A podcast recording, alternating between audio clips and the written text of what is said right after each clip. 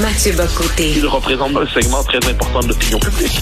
Richard Martineau. Tu vis sur quelle planète? La rencontre. Je regarde ça et là, je me dis, mais c'est de la comédie. C'est hallucinant. La rencontre. Bocoté. Martineau.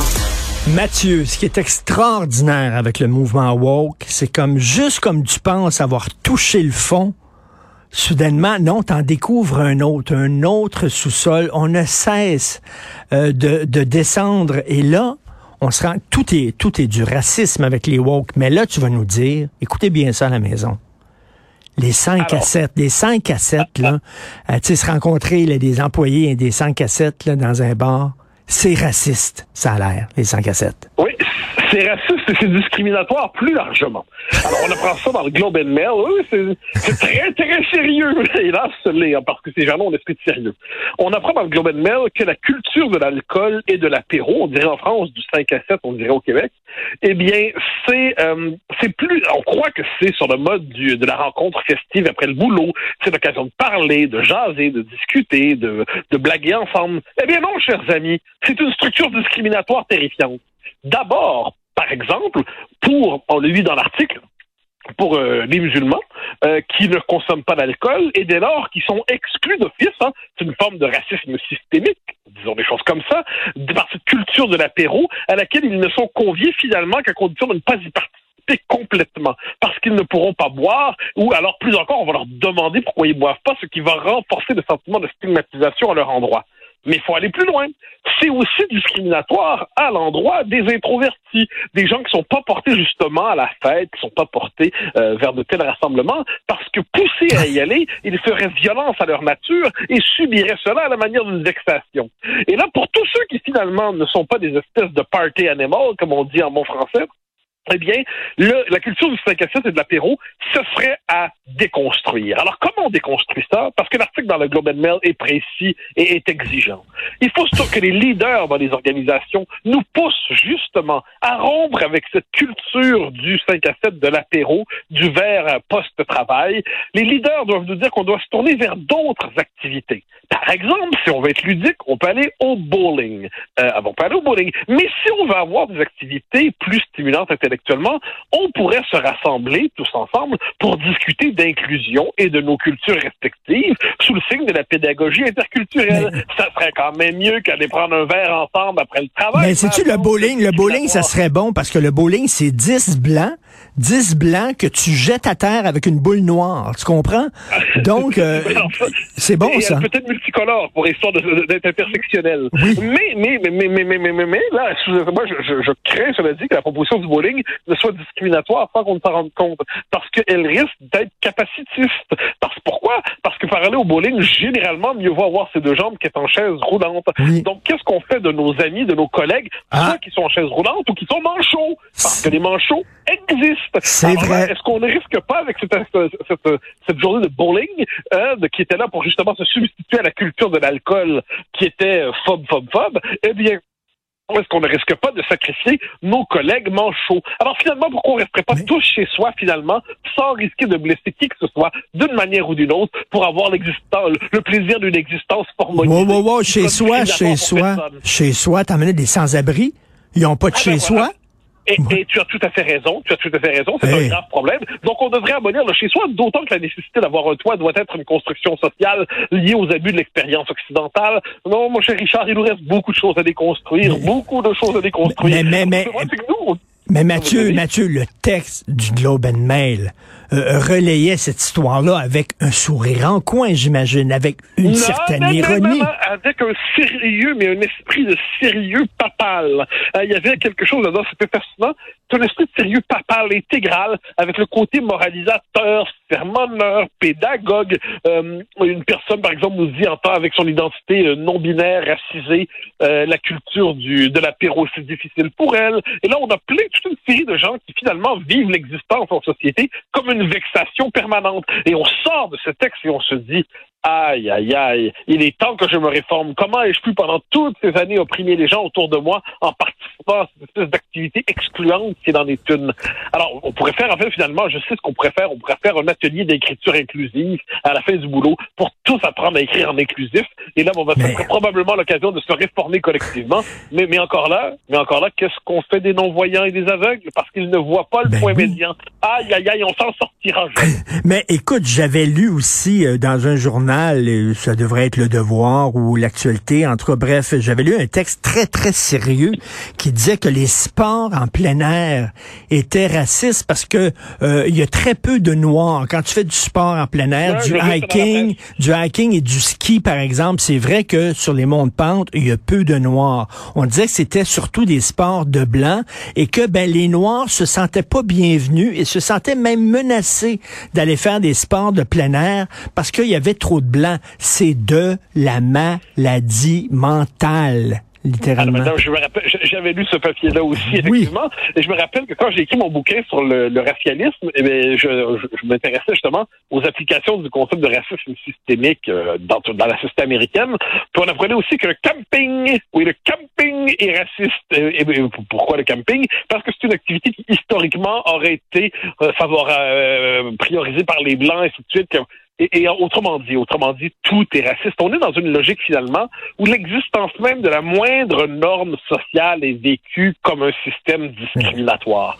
Donc, il n'y a plus de normes sociales possibles et l'expression de la sensibilité des uns et des autres qui se sentent vexés, outrés, diminués, limités au nom de son authenticité revendiquée doit nous amener à déconstruire les normes sociales et le rôle des leaders aujourd'hui. Des leaders, c'est de pousser justement le, le commun des mortels à faire sauter toutes ces habitudes, tous ces cadres pour justement s'adapter aux sensibilités blessées qui s'étaleraient dans l'espace public et qui exigeraient d'en finir avec ces normes, ces cadres, ces structures. Alors tout ça, évidemment, on, on- on s'en moque, on, on, on trouve ça drôle, mais le fait est, le fait est que ça va se poursuivre.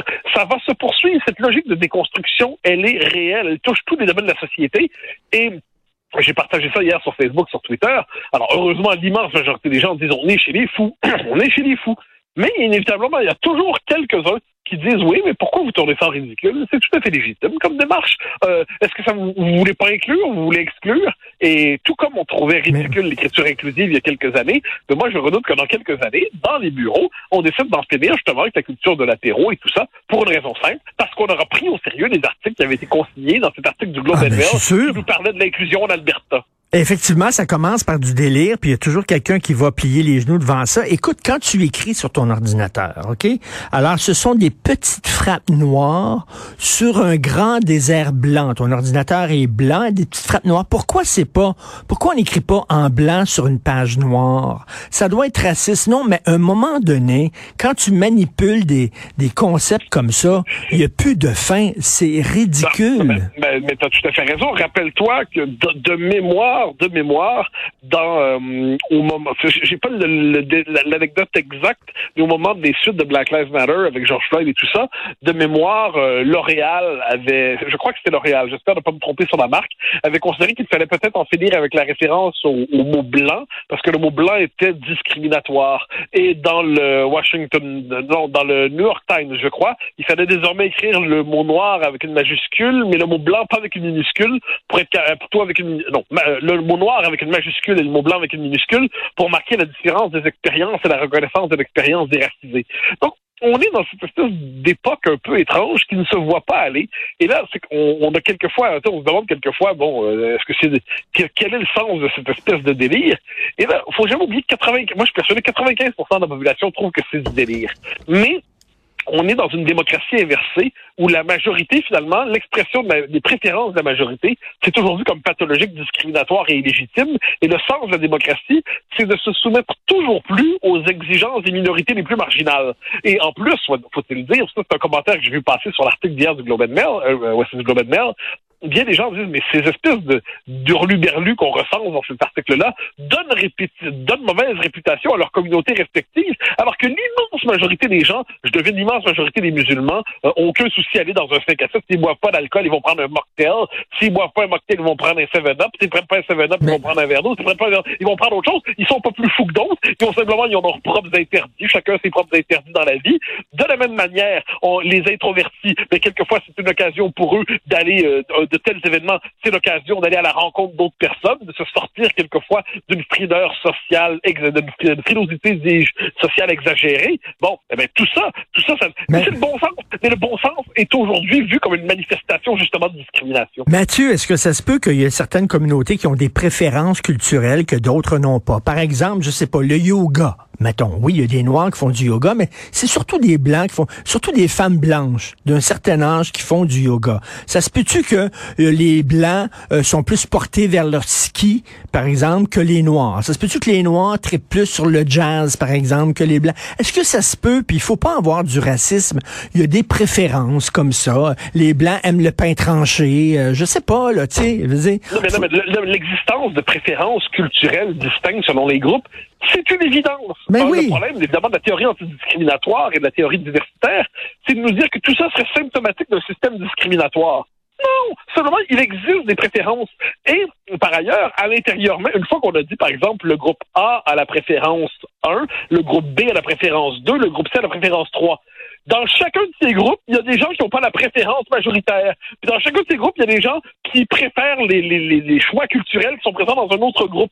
Et tout ça est très bien. On a une société libérale. Or, or, or, ce qu'on nous dit finalement aujourd'hui, c'est que le simple constat justement de diversité de préférences, euh, ne serait-ce que sur le plan alimentaire, sur le plan culturel, sur le plan sportif, doit être pensé comme justement des manifestations d'un système discriminatoire. Et par ailleurs, le simple fait de critiquer, puis ensuite on est en oh, j'ai telle préférence, je n'ai pas telle autre, je critique une chose, j'en critique une autre, eh c'est pas un esprit discriminatoire, c'est le simple jeu d'esprit critique qui, devant les, les, les, manifestations de la culture, dit j'apprécie cette, euh, cette, cette, pratique culturelle, je n'apprécie pas telle autre, puis on pourrait appliquer ça de manière plus sérieuse oui. à la question des religions.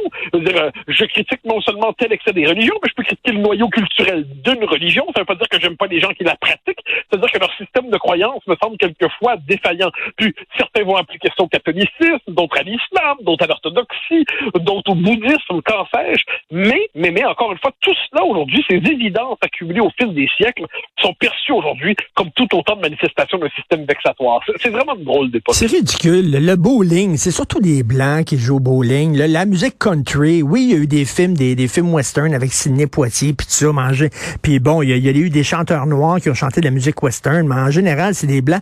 Et, voyons, c'est pas du racisme, c'est n'importe quoi. Écoute, je veux t'entendre. L'Université d'Ottawa reçoit l'ambassadeur de Chine qui va parler, déjà l'ambassadeur de Chine qui parle à l'université, mais là, lui, il dit, je veux pas de journalistes, ils ont viré tous les journalistes. Qu'est-ce que t'en penses? Ben, au niveau, encore une fois, l'Université d'Ottawa a un rapport trouble à la liberté d'expression, premièrement.